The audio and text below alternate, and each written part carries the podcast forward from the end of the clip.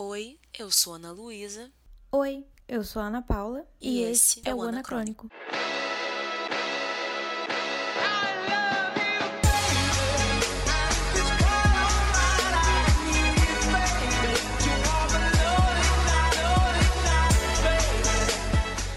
Oi, pessoal, bem-vindos a mais um episódio do Anacrônico, nosso quarto episódio. Eu e a Aninha, pela primeira vez, estamos trazendo uma convidada, nossa ilustríssima convidada. Salve, Luane Ferreira. Palminhas. Palminhas. Antes de tudo, eu acho que seria legal da gente justamente apresentar melhor a nossa convidada. Luane, fala um pouquinho pra galera sobre você, sua vida acadêmica aí e tal. Então, como a- as Anas, né, já, já começaram a falar, me chamo Luane, eu tenho 21 anos, me formei em licenciatura em Educação Física pela Universidade Federal Fluminense em dezembro de 2019. Fiz estágio em, em muitos lugares, em diversos aspectos, em colônia de férias, em academia, em escola, estágio supervisionado, a gente tentou de tudo um pouco. E eu tô aqui ah, hoje, né, para fazer uma troca de experiência com vocês. Eu tô aberta para o diálogo, contrariando algumas figuras públicas. Eu não vou fugir do debate. Opa! Palminhas de novo. You should see me in a crowd. I'm gonna run, there's nothing to help. Watch me make 'em bow. Não, realmente, Lu, é isso aí. Eu e Ana estamos aqui para representar o grupo de humanas, mas dessa vez uma convidada dos- das ciências biológicas também para poder ajudar a gente no nosso tema. O tema de hoje, já puxando um pouco para isso, é sobre em relação com a saúde mental. Chamei a minha amiga Luane porque acredito que ela mais do que ninguém possa nos ajudar em relação com esse tema, porque ela começou um projeto que eu achei muito interessante, que é o Corpo Fala. E eu gostaria que ela falasse um pouquinho sobre o que seria mais ou menos essa relação que o corpo fala tem com a sua área de estudos, que é educação física, e de onde surgiu a ideia do projeto, mais ou menos. Então, agora eu vou fazer um arcabouço aqui bem histórico, né? Da, da onde vieram as minhas origens. Estudei em colégio particular, sempre gostei de educação física, apaixonada por esporte, que foi o que me levou a fazer educação física, né? Nesse prim- primeiro momento. E aí, dentro da faculdade, eu me deparei com muita questão das disciplinas humanas, de pedagogia, didática, psicologia da educação, muitas coisas que me fizeram refletir, além de, de todos de todas as outras disciplinas, né? E aí me Uhum. veio, quando eu comecei a fazer estágio, principalmente dentro da escola, uma coisa que me inculcava muito, que era a questão do currículo escolar, os conteúdos de educação física, né? E o que a gente pensa como conteúdo de educação física? Esportes. Aí dentro do esporte gente vê mais o quadrado mágico, que é o futebol, o voleibol, o handebol e o basquete. A gente não vê os esportes radicais, as brincadeiras de rua, as brincadeiras de matriz africana, ginástica, lutas. E isso aquilo foi me gerando uma problematização dentro da minha cabeça que aí acabou se tornando tema do meu TCC. Comecei a falar de currículo e aí dentro de currículo, agora eu comecei com esse projeto que é o Corpo Fala, que pretendo ser o meu projeto de formação de um artigo para minha pós-graduação, que vai será em educação física escolar. Luane tá Quem voando. sabe o mestrado, né? Mas é um pouquinho mais pra frente que a gente joga esse, esse projeto. Primeiro, eu quero falar como eu, Luane, sou. Eu acredito na pedagogia crítico-superadora, que é o quê, né? Ah, falou grego agora. Beleza, vamos desmistificar isso aí. Por favor. Na escola, o que a gente faz? A gente forma cidadão, forma crítica superadora. Crítica, ou seja, um ato reflexivo de fazer vocês pensarem a respeito da, da nossa realidade. E superadora no sentido de superar. A escola vem trazendo muitas questões de, de formação. A gente vê o ensino técnico, o ensino profissionalizante. O que, que a gente espera desses ensinos? que formem a pessoa, o indivíduo, para o mercado de trabalho. E o que, que eu espero da escola, né? Que a nossa prática não seja uma mera reprodução. Another cog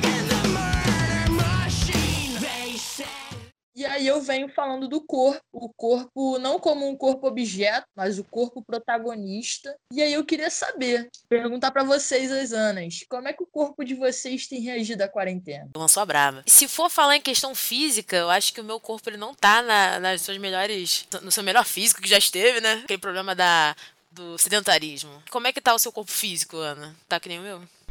Cara, tá, tá exatamente assim. Gente, já não era muito lá essas coisas antes, né? Tipo, eu, eu gostava muito de teve uma época que eu cheguei a fazer zumba e tal, que eu, porque eu queria fazer algum tipo de exercício. Entendeu? Eu queria fazer um exercício, só que eu não queria fazer academia, tipo, ficar fazendo aquele monte de. Como é que chama? Aqueles cronogramas pra fazer. né? É. E aí eu falei assim, pô, vou fazer, vou juntar o útil ao agradável. Eu gosto de dança. Fazer um exercício assim mais divertido, né? Ao meu ver. Só que eu tive que sair por outros motivos.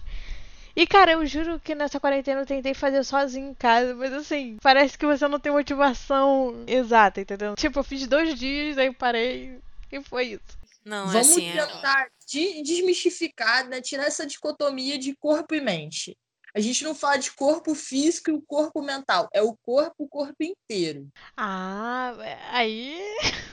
complicado, né? Como é que eu vou responder isso? poxa, o meu Ah, corpo. meu Deus do céu. não- que, que pergunta não- difícil. É, re- reflexivo, filosófico. Porque o físico e o mental, eles estão juntos. Eu acho que a quarentena, ela me trouxe... Eu acho que como o meu mental, ele tá desmotivado, eu tô perdendo uma- a minha postura, de certa forma. Você percebe que eu tô desanimada. E isso traz essas minhas, esses meus questionamentos, assim, essa, essa minha ansiedade mental e, consequentemente, me traz também essas dores consequentes da ansiedade, de não estar se movimentando. E eu acho que a gente... Acho que a quarentena, ela trouxe um- essa prisão tanto espacial, né, da gente não poder literalmente sair, como fazia antes, e também interna, né, que você tem justamente essas coisas que você, muitas coisas que você estava querendo fazer que acabou parando. Só vou fazer um adendo aqui que a Ana falou sobre a falta de motivação, né? De fazer exercício em casa também. A gente tem que tomar muito cuidado, porque a gente está fazendo exercício sem a supervisão de um profissional, um profissional qualificado para isso.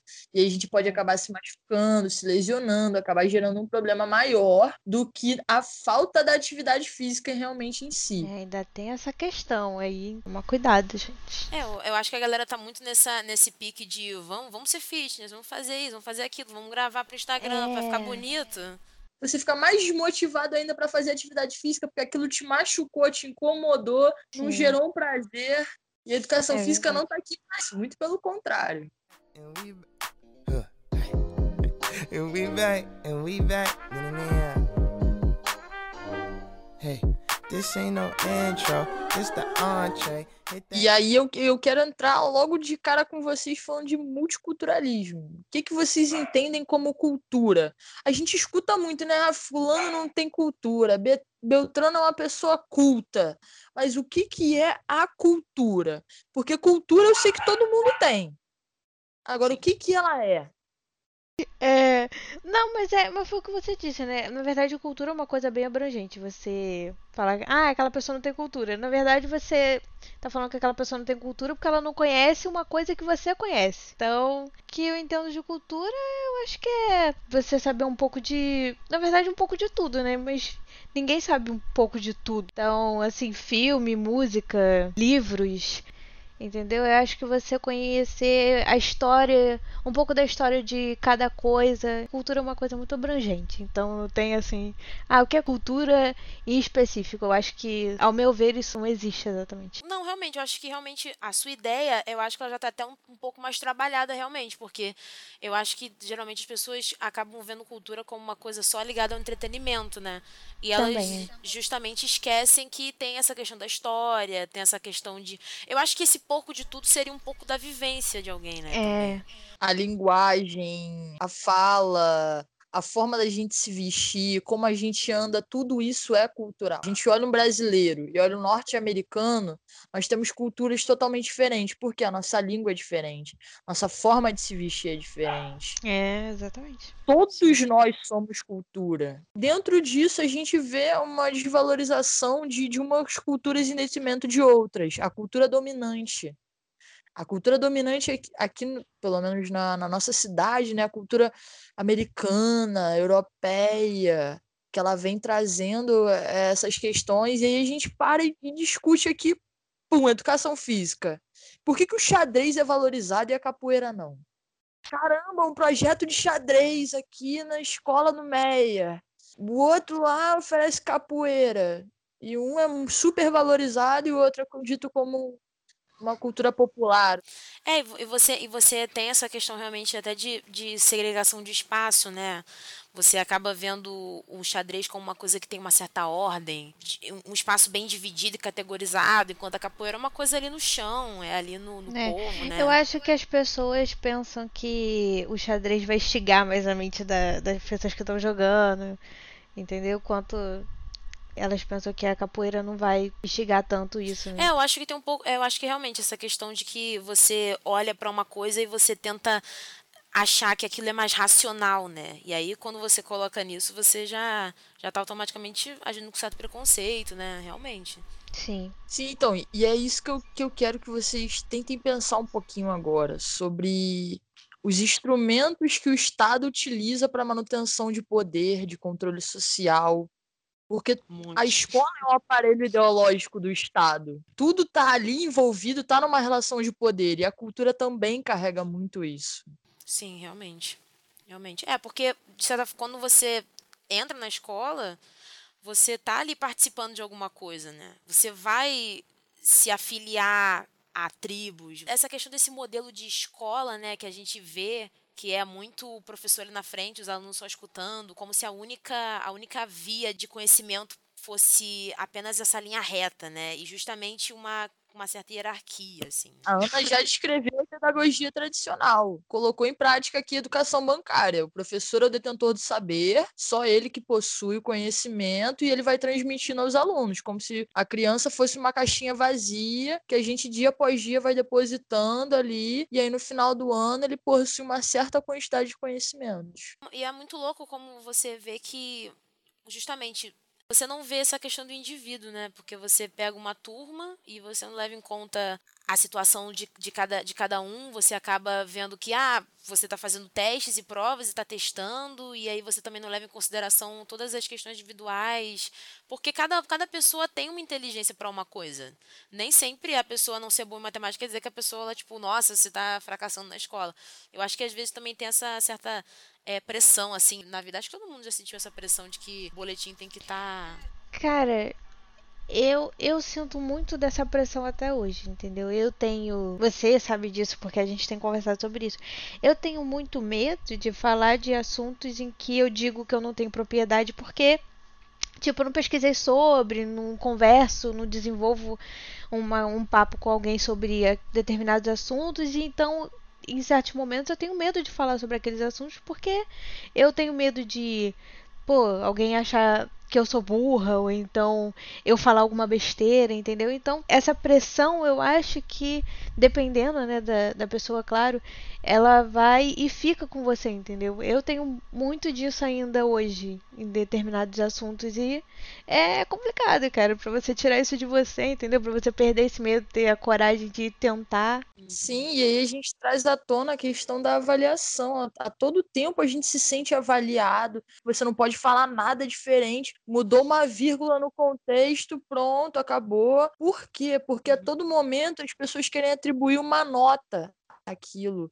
A gente é avaliado o tempo todo dentro da escola, dentro de casa, se é um bom pai, se é um bom filho, se é uma boa irmã, o que que você faz, o que que você deixou de fazer. E aí a gente fica sem espaço para errar. E o espaço que a gente teria para errar e para aprender seria a escola. Só que a gente perde esse ambiente a partir do momento que o professor chega para você e fala assim: olha só, melhor aluno tira 10. Você não fez mais que a sua obrigação. É, exatamente.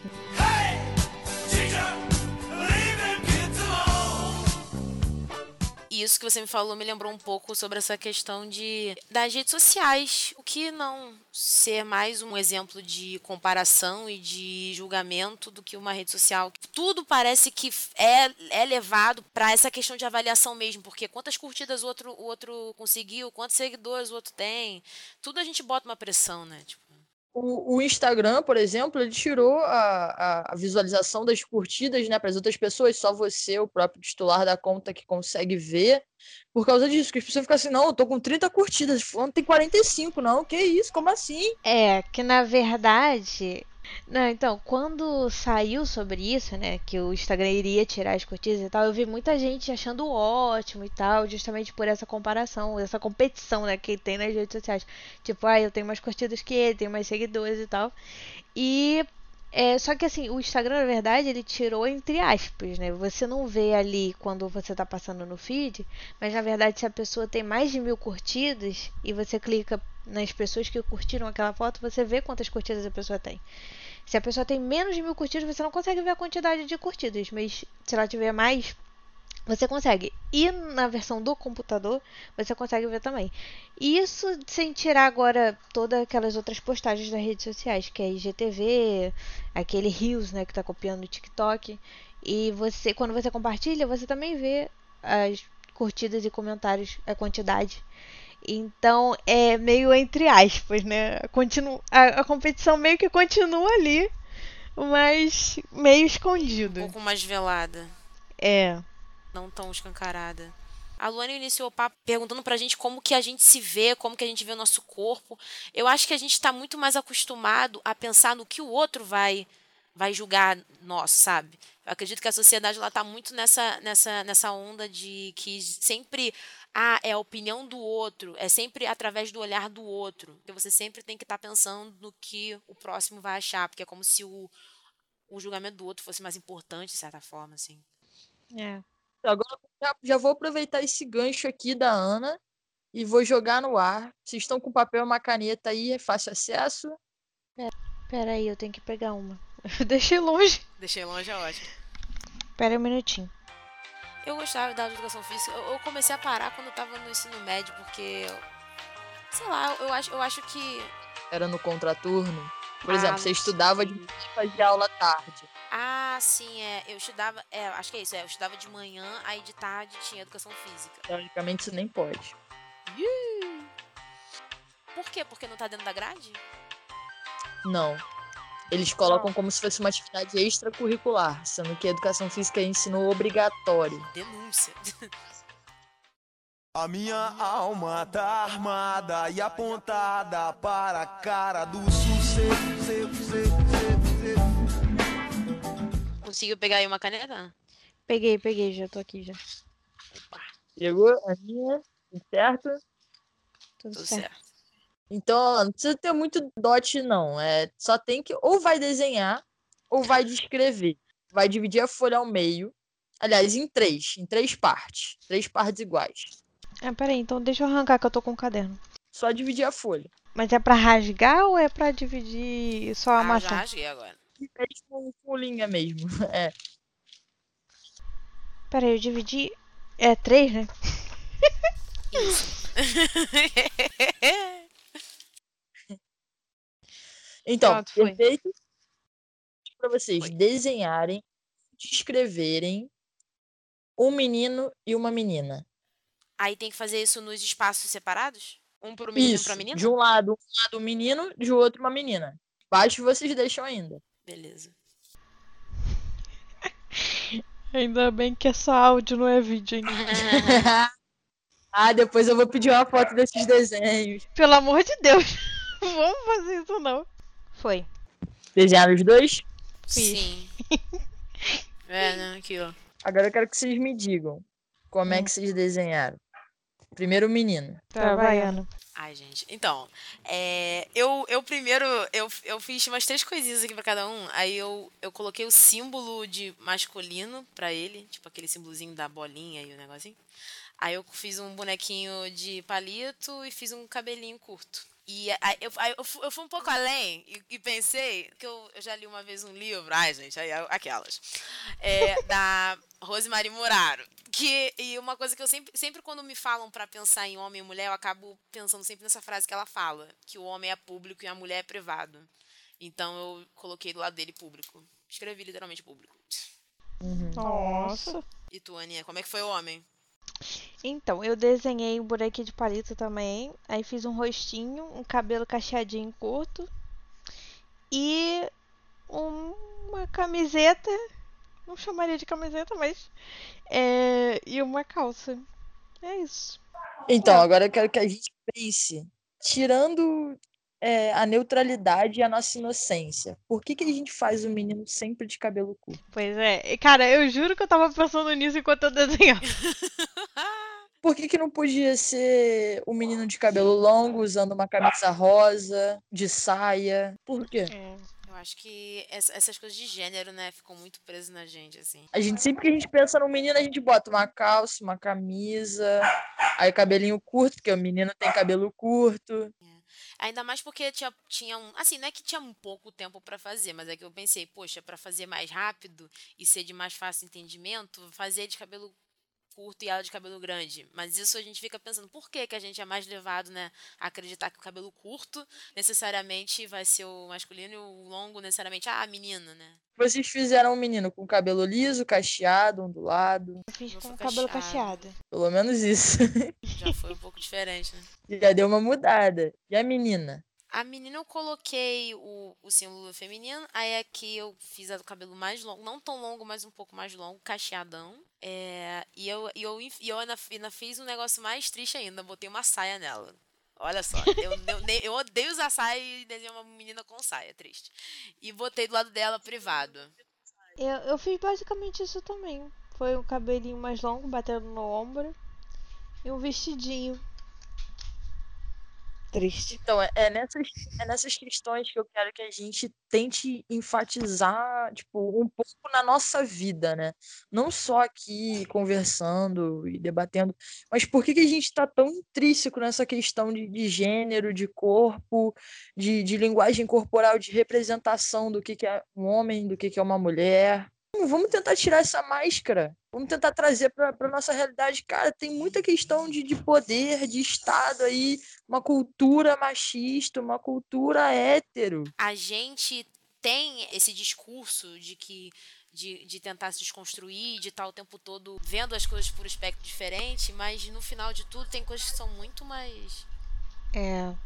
são muito mais intrínsecas, que- né? Não dá pra gente mudar tanto assim, né? Fala aí, Ana. É, são, é, são coisas que são ensinadas a gente desde pequeno, né? Desde o momento que a gente nasce. Porque você vê, tem muito na minha família tem de que rosa é cor de menina e azul é cor de menino. E a minha cor favorita é azul. Dessa categorização. né? É, é, eu acho que é muito imposto na gente desde, desde o momento que a gente nasce. E quando a gente é mais novo e a gente vai começando a desenhar, a professora ela sempre tá ali do nosso lado pra meio que ir guiando a gente, né, Pra desenhar as coisas.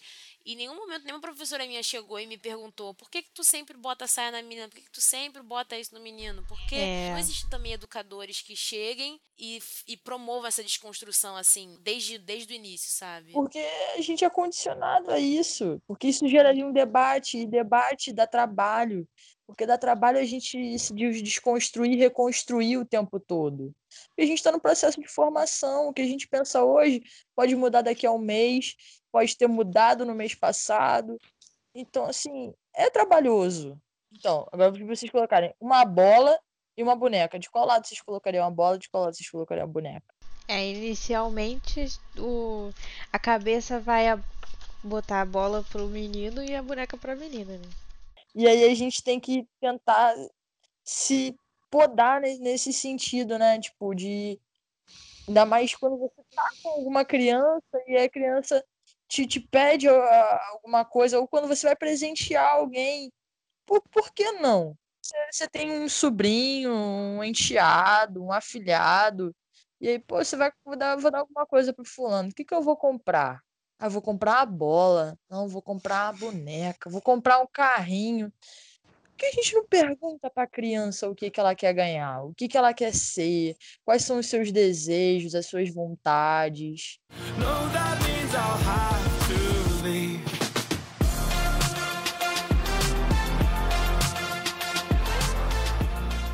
E aí, já entrando nesse sentido de você, esse terceiro espaço é para vocês se descreverem. Para vocês tirar um pouco isso de, de, de corpo, corpo físico e corpo mental. É o corpo um só. Uhum. Descrever vocês é descrever que vocês são mulheres, que vocês têm cabelo, que a Aninha tem cabelo cacheado, que vocês têm tatuagem. Não só características físicas, mas características pessoais também. Eu já escrevi umas palavras aqui já.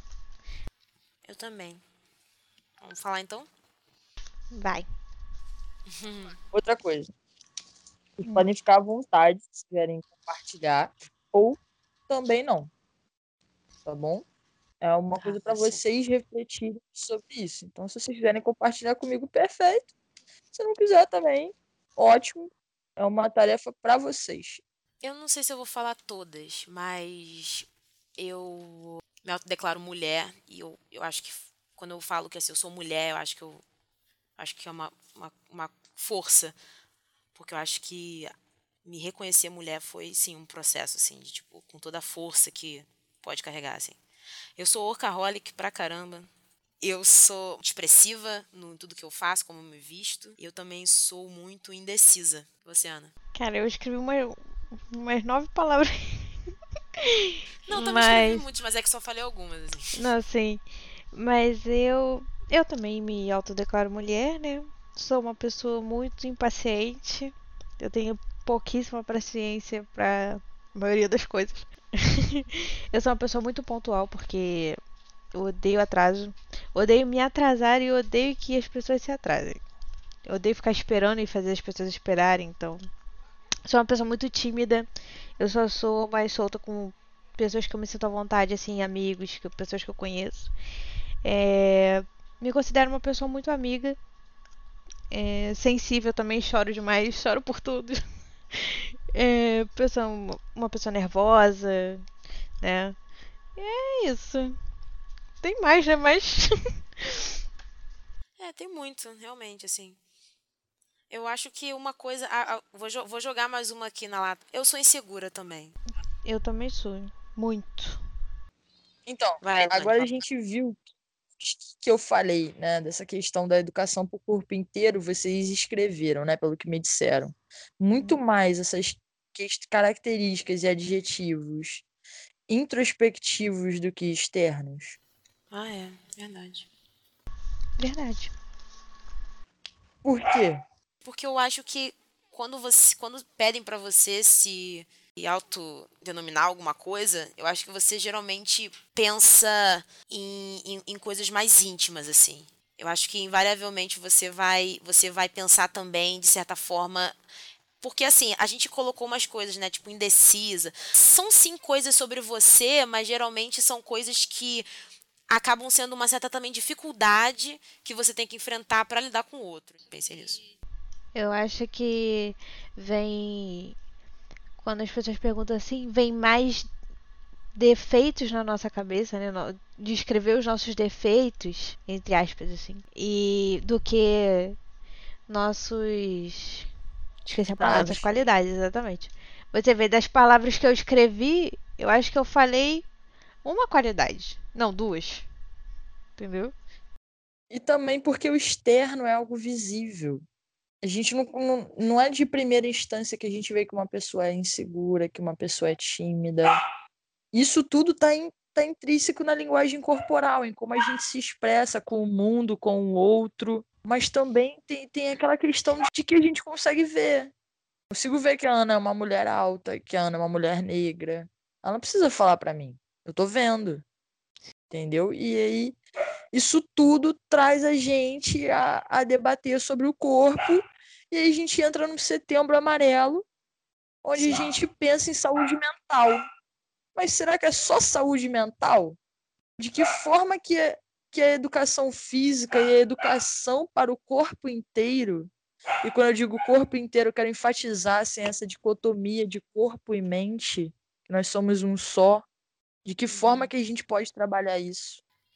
Nossa, esse, papo tá fazendo eu pensar tanto, porque realmente eu acho que é muito difícil. É diferente você pensar no, no, no completo. Eu acho que nós somos sempre levados a tentar diferenciar isso tudo. E eu acho que, quem sabe, se a gente visse isso tudo de uma maneira mais realmente conjunta, quem sabe a gente até conseguiria chegar a um, a um autoconhecimento maior, né, de certa forma. E, e assim, o que a, a Ana falou, né, sobre essa questão da gente trazer muito mais defeitos do que qualidade, é parte do nosso processo de autoavaliação. Como é que você se autoavalia enquanto filha, enquanto estudante, enquanto irmã, tem se avaliado, né? Que aí é que a gente vai trazer, se a gente se considera uma pessoa com mais qualidades, com mais defeitos? Como que a gente cuida do nosso corpo? E aí, corpo eu digo mente, porque tá tudo junto. E aí, falando de, de educação física, mais especificamente nessa questão da, do setembro amarelo, do, dos transtornos mentais, da bipolaridade, da depressão. A educação física, ela tem inúmeros benefícios. A gente, quando faz uma atividade física prazerosa, a gente pode fazer ela coletiva ou não, individual, a musculação, por exemplo. Porque o exercício ele vai envol... ele pode envolver, né, uma música, outras pessoas. Então, por exemplo, quando você sai para fazer uma caminhada, você pode colocar seu fone de ouvido e sozinho. Você vai estar se exercitando, vai estar tornando aquilo prazeroso com uma música que você gosta, ou você pode fazer isso de uma forma coletiva, marcar com seus amigos e conversando, trocando ideia. E aquele momento também vai ser prazeroso. E você tá só se exercitando, você tá exercitando a sua mente também. É só o físico ou é o mental também? Verdade. Quando, quando eu quando eu tent- quando eu me assim, eu já tentei várias vezes, gente. Eu começo, paro, começo, paro academia. eu devo ter registro em todas as academias do MEA. Você vai, você vai encontrar na Luiz Macedo Oliveira, tá, tá ali, tá, tô ali. E e aí eu vejo que tem essa avaliação de que o que você pretende com a academia. E eu me lembro que teve uma vez que eu perguntei para minha mãe, mas por que, que as pessoas, como que as pessoas colocariam social?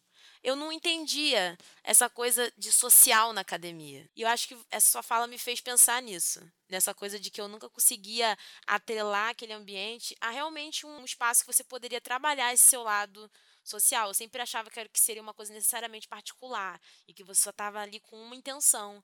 Mas não, você pode também ter intenção de tipo trabalhar um, um outro lado seu, né? Feeling myself, I'm feeling myself, I'm feeling my I'm with some hood girls looking back at it, and a good girl in my tax bracket. Got a black card and let sex have it. These Chanel bags is a bad habit. E aí, tipo assim, uma coisa que eu escutava muito, muito, muito, muito. Vou deixar pra dormir quando eu morrer. Eu vou é viver. Vai, meu filho. Vai. Vai sim. Se você não tiver um sono regular, se você não tiver uma quantidade de sono e uma qualidade também, não é só quantidade, gente. Não adianta dormir 10 horas por dia, vai dormir 6 horas da manhã e vai acordar às 6 horas da noite, achando que, pô, o sono foi maravilhoso não se deve trocar o dia pela noite. A gente está vivendo uma quarentena, é uma situação atípica, mas a gente não pode fazer esse tipo de coisa. Nossa, o que eu mais fiz. Pois é, não é legal não. Porque o que mais aconteceu comigo essa quarentena, eu não conseguia dormir à noite de jeito nenhum, por mais que eu tentasse. E olha que eu tentava. Eu, eu não conseguia, assim, batia. Eu só conseguia dormir a partir das 5 horas da manhã. Antes das 5 eu não conseguia dormir de jeito nenhum. Eu acho que eu consegui dormir um pouco mais cedo, e mesmo assim não é tão cedo. Quando eu voltei a ter aula na faculdade, porque tava péssimo. Meu sono tá horrível, gente. de- Desde que começou a quarentena, tá horrível. Muito desregulado. Mas a gente não tem um sono regular, um sono legal. A gente não se alimenta bem, a gente não pratica atividade física, mas a gente quer ser saudável. Como é que a gente faz? Verdade. Existe um paradoxo aí, existe um paradoxo, realmente, né? A, a, gente, a gente realmente fica pensando muito nessa questão de que, ah, porque eu quero ser assim, eu quero ser assado, mas eu acho que vezes, às vezes a gente também acaba olhando numa lente meio simples, né? Muito objetiva e a gente não consegue realmente entender o que, que, a, gente, o que a gente pode estar fazendo de errado aqui e agora. Essa questão da Ana, né? O que que estava fazendo ela não dormir direito? Porque, bem ou mal, o, o sono é, é um momento da, do dia que você, bem, ou mal, tem que desligar. É um momento da mente mesmo, né? Da sua mente entender que não, vamos lá, corpo. Mas a sua mente continuava ali a mil em outras coisas. Mas essa, essa, essa, essa quarentena, realmente, a gente trouxe essa questão de saúde mental. É, vocês duas chegaram a, a ter esses momentos de reflexão, assim? Vocês acham que vocês estão refletindo mais nessa, nessa quarentena? Vocês acham que vocês estão trabalhando mais alguma coisa em vocês? Sim, eu comecei a trabalhar muito mais quando eu passei por algumas situações pessoais, né? Término de relacionamento, entre outras coisas, com a vida praticamente estacionada, a vida acadêmica, a vida profissional. Uhum. E aí eu vi no momento que eu tava sozinha. Eu falei, caramba, o que que eu vou fazer? E aí foi aí que me deu o estalo de estudar o corpo. porque eu via que o meu corpo estava reagindo a uma forma negativa à forma com que eu estava vivendo, a forma com que eu estava vivenciando a quarentena. Então eu comecei a, me- a refletir sobre aquilo. Eu falei, cara, meu corpo tá dando sinais aqui que isso aqui vai dar errado, vai dar pane. O que que eu posso fazer? E aí eu comecei a perceber e a olhar ao meu redor e eu via, eu falei, caraca, nossa, o corpo tá falando, tá falando comigo. Você teve esse, esse ímpeto de chegar e falar: não, olha, tem alguma coisa errada. Você se olhou, você se enxergou. Você não simplesmente olhou pro espelho, né? Quantas vezes a gente olha, mas não vê? A gente vê, mas não percebe. E você, Ana, você acha que você se enxergou nessa quarentena? Esse, esse tipo de pergunta é muito difícil pra mim. Mas essa quarentena eu acho que me fez chegar no meu limite, entendeu? Tanto que já tem algum tempo antes disso tudo acontecer, antes da gente ficar preso em casa, que eu queria voltar a fazer terapia, no meio da quarentena e tudo mais, eu acho que é que a minha mente ficou mais embaralhada assim sobre certas coisas e eu acabei voltando pra terapia agora, entendeu? Já, já voltei tem duas semanas e é, tá sendo bom pra mim, entendeu? E é uma coisa que eu não tava querendo fazer à distância. Não que eu não achasse que não daria certo, mas eu acho que eu prefiro a, a coisa do presencial e tudo mais. Então eu queria esperar isso tudo passar pra voltar pra terapia, mas eu tive um ápice nessa quarentena, nesse isolamento, que me fez não aguentar esperar, entendeu? E foi uma boa decisão porque eu realmente estava precisando. Eu, eu eram, são coisas que eu preciso trabalhar em mim e não dava mais pra esperar. Então, eu acho que foi mais em relação a isso mesmo. Esse é um pedaço do meu sonho, e ele é do tamanho do mundo.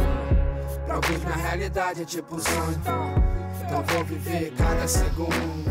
Eu acho que as pessoas precisam realmente abrir a mente, justamente o que a, a Luane trouxe aqui pra gente, essa questão de entender como o corpo, como o seu corpo está falando com você, qual a sua relação com o seu corpo. Parar com essa, essa questão pessimista, essa questão de que, ah, eu não preciso de ajuda. Eu acho que a gente precisa justamente se desprender de alguns preconceitos até para pedir ajuda para o outro, até para começar a realmente fazer esse movimento de mudar, de superar. Com certeza essa quarentena vai fazer a gente mudar muito o modo como a gente via as coisas, o modo como a gente vai lidar com, com o outro e com nós mesmos. Você achar que precisa de, de uma ajuda, então é porque realmente está na hora. Procurar um psicólogo, no caso da Aninha, um terapeuta. Eu comecei uma, uma analista, porque eu, eu, eu mesma posso dizer que, que era uma pessoa que tinha um certos preconceitos, e depois eu me desfiz disso tudo e percebi que não, peraí, eu acho que isso eu tô, isso eu tô fazendo por mim, isso vai ser melhor pro meu bem-estar. Até porque eu acho que a gente, às, às vezes a gente acha que, tipo assim, ah, quando a quarentena acabar, tudo vai ser diferente. Tem certeza? Eu acho que quando a quarentena acabar, você vai continuar levando todo, toda essa sua reflexão com você agora pro resto da vida, sabe? Então você não é, não é como se a quarentena acabou, as coisas vão acabar. Não, pelo contrário, você vai ter muito mais com que lidar quando tudo isso passar. É, exatamente. Mandei. hein? Eu também fui nessa coisa, também. Eu, é, eu tinha bastante preconceito, assim, em questão a, a ps- psicólogo, terapeuta, essa área, assim, de modo geral. E fui desmistificando aos poucos, fui entendendo. E, assim, eu acho que hoje em dia, cara, não é uma coisa que vai te fazer mal. Então, se você puder se proporcionar isso, é excelente, é o ideal. Vamos Uhum. tratar com a prevenção e com a promoção, gente da saúde. E aí, isso que a Ana falou é muito importante, porque o nosso futuro, ele é incerto e ele é estranho. A gente não sabe o que vai vir pela frente, a gente não tem a mínima ideia do que pode acontecer. Quando a vacina vem, se ela vem, como é que as coisas vão retornar, se vai ter vacina para todo mundo. Tá tudo muito incerto. É, exatamente. O que me fez pensar muito nessa, nessa quarentena é que, cara, a ironia da que a gente se sente muito só, eu pelo menos me sentia sozinha, né, em alguns momentos. E a ironia da solidão é que tá todo mundo sentindo ao mesmo tempo. É uma solidão coletiva, né? Sim, é.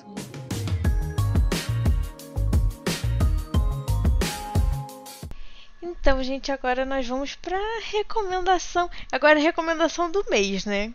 Que estamos aí com um episódio mensal agora. Inclusive, deixa eu comentar sobre isso que nós não falamos no início.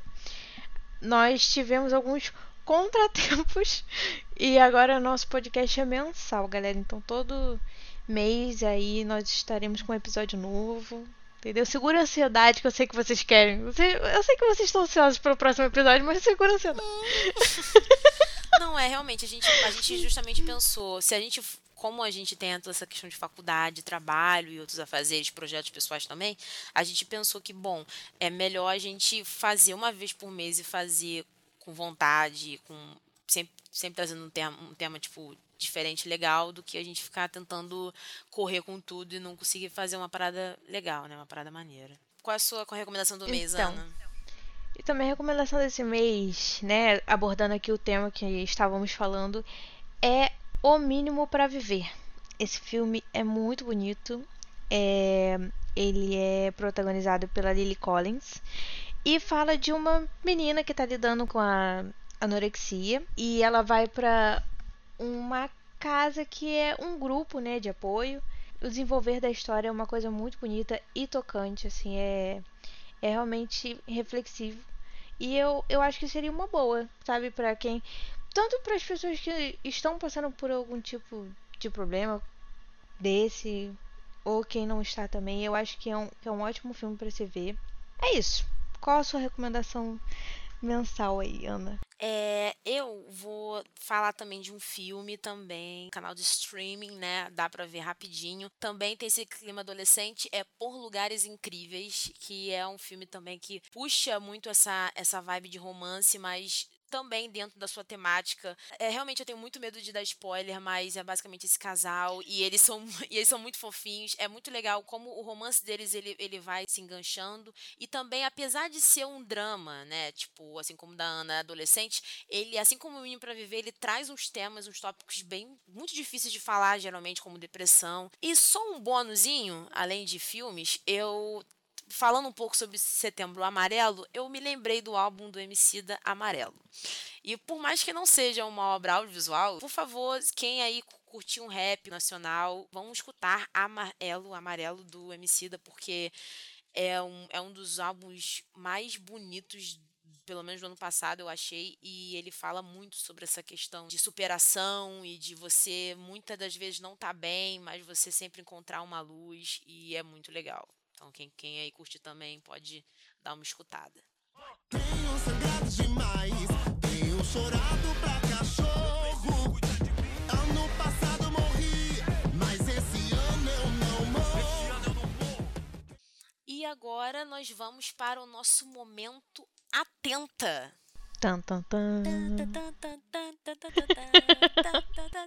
A gente precisa de uma vinheta. Verdade. Então, gente, Setembro Amarelo é o mês dedicado à prevenção do suicídio. Teve início no Brasil em 2015 e que visa conscientizar as pessoas sobre o suicídio e evitar o seu acontecimento, né? É nesse mês também que a gente comemora no dia 10 o Dia Mundial de Prevenção ao Suicídio. Segundo a OMS, 32 pessoas se suicidam por dia no Brasil, o que significa que suicídio mata mais brasileiros do que doenças como AIDS e o câncer. Muitas pessoas não sabem a origem do Setembro Amarelo. Bom, começou nos Estados Unidos, quando o jovem Mike M, 17 anos, cometeu suicídio em 1994. Que no caso, o Mike ele era habilidoso, gostava de carros e ele restaurou um automóvel Mustang 68 e ele acabou pintando o carro de amarelo. Conta disso, o acontecimento ficou conhecido como Mustang Mike. E no caso, no dia do velório dele, foi feita uma cesta com muitos cartões decorados com fitas amarelas e dentre deles tinham as mensagens: se você precisar, peça ajuda. Então, justamente em consequência dessa, desse caso, foi escolhido como símbolo da luta contra o suicídio o laço amarelo. E vale aqui ressaltar, gente, se você estiver com sérios problemas, chegar a considerar cometer suicídio, pode procurar ajuda entrando em contato com o Centro de Valorização à Vida, o CVV, o número 188. No caso, realmente, nós estamos agora acabando aqui o Atenta, nós gostaríamos também, com certeza, de salientar que é claro que o Setembro Amarelo é esse mês de conscientização, mas nós precisamos sim deixar esse tabu e começar a realmente falar sobre questões de saúde mental como temas mais não rotineiros, mas com uma certa frequência, porque realmente a gente só escolher dias específicos, meses específicos para falar sobre uma pauta é uma coisa É. complicada. É isso, entendeu? Esteja sempre atento às pessoas à sua volta, porque muitas das pessoas que estão pensando nisso não, não se identificam, elas não falam sobre, porque elas têm medo de como, como as pessoas vão reagir, se alguém não vai ajudar, se alguém não vai ligar. Então, é, esteja sempre aberto a, esse, é, a essa conversa com as pessoas à sua volta. E, como a Ana disse, para procurar ajuda tem o Centro de Valorização à Vida, o CVV, e o número é 188. I finally wanna be alive. I finally wanna be alive. Com certeza esse papo aqui ele trouxe muitas reflexões pra gente. Eu adorei o o Corpo Fala, que é justamente esse projeto da Luane. Eu falei desde o primeiro dia que ela começou a conversar comigo sobre. Eu gostei de agradecer, Luane, por você ter falado que Agradecemos. Por você ter vindo aqui e ter falado aqui com a gente. É muito, é muito legal, é uma forma da gente ir passando essa informação para o máximo de pessoas possíveis e tudo mais. Valeu mesmo, amiga. Muito obrigada Não, de verdade. gente, eu que agradeço a oportunidade de poder trazer um pouquinho da educação física, do que, que eu penso sobre o corpo, sobre, sobre o mundo, né? Porque aqui a gente está falando sobre a nossa sociedade, sobre a nossa realidade de um modo geral, não só de, de temas específicos, mas a gente pode abranger bastante coisa. E eu queria deixar de antemão aqui que a gente pudesse colocar um ponto e vírgula nesse debate, porque eu acho que ele não se encerra aqui. Eu Uhum. pretendo ainda discutir muito isso com vocês, com outras pessoas. Como já falei, tô, tô aqui aberto e disponível para o que vocês precisarem, para a gente bater esses papos filosóficos aí que vão levar a gente para outro mundo de uma forma crítica, reflexiva e superadora. Isso aí. Espero que tenha sido um bom podcast para vocês. Foi um episódio mais de conscientização. Realmente o bate-papo hoje foi mais sério, mas nós vamos, nós agora voltamos à nossa programação normal mensal. então agora é só ir lá no nosso Instagram, ana.crônico, sigam a gente nas redes, curtem, compartilhem. E a mensagem desse, desse episódio a gente preparou com muito carinho, então se você achar que isso pode ajudar também alguém, mande, faça as atividades junto com a gente também, que a Luane preparou.